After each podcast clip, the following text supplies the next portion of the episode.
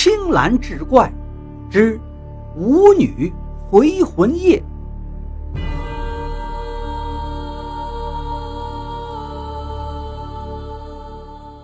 书接上回，第二天天还没亮呢，一条爆炸性的新闻就传遍了东吴县城。日军驻扎在东吴县的旅团长松田武夫，被白家大小姐的冤魂寻仇，死在了白家大院里。据说他的脖子上有一圈乌黑的指印被证实正是白小姐的。而松田的脚下，居然还有一个被劈成两半的纸人儿。松田的尸体被发现的地方，就在距离其他日本兵不到五十米的树后头。当时，白兆喜跟一个日本兵倒在一起，昏昏大睡。几乎所有证据都证明，松田是被白淑贤的鬼魂所杀的。甚至还有几个日本兵回忆，说当时。看到松田长官跟着一个从棺材里爬出来的女人走了，而他们当时喝得太过昏沉，并没有想着跟过去看看。这一说法更验证了流言的真实。白兆喜被抓到县城，经过一番审讯，无法证明他跟松田之死有什么关联，就又被送了回来。协助调查松田的死因。他被副旅团长勒令：“你一定得给找到一个合理的说法。”白兆喜回到家里，当天晚上就失踪了。一天之后，在距离东吴县数百里之外的一个渡口，白兆喜遇到了他的接头人，而那两个人。正是那天在酒楼喝酒的酒楼的老板，跟那个年轻人。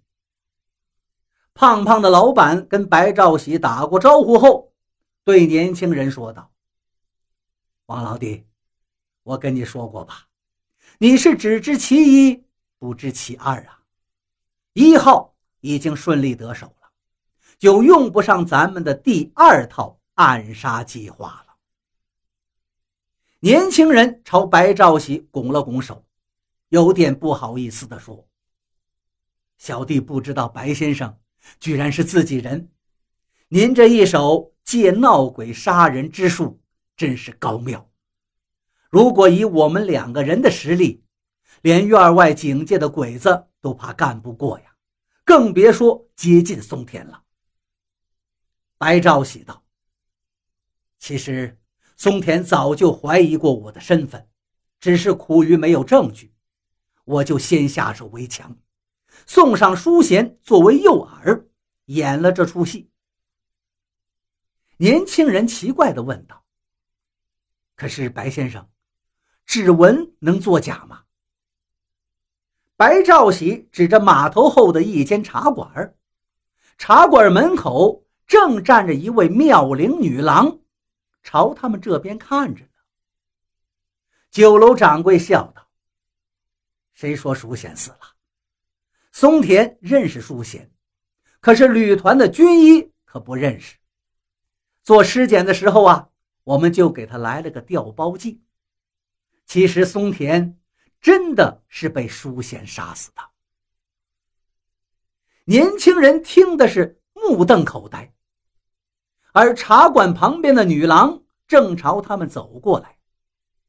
白兆喜说道：“几年前我就参加了地下党，为了接近松田，我忍辱负重，做了许多伤天害理的事情啊。不过呢，这些都只是假象，为的就是除掉松田。松田是东吴军旅团的核心，失去了这个指挥官。”他们这个日本旅团的战斗力势必是大打折扣，相信很快就会被我军消灭掉。淑贤惨死闹鬼，包括我的身份泄密，都是我一手布下的局，借此来诱惑松田进入圈套。白家大院是我家的，在自己地盘上布置一些奇怪的东西，并不是什么难事。这样既可以巧妙着杀掉松田，又能不留痕迹。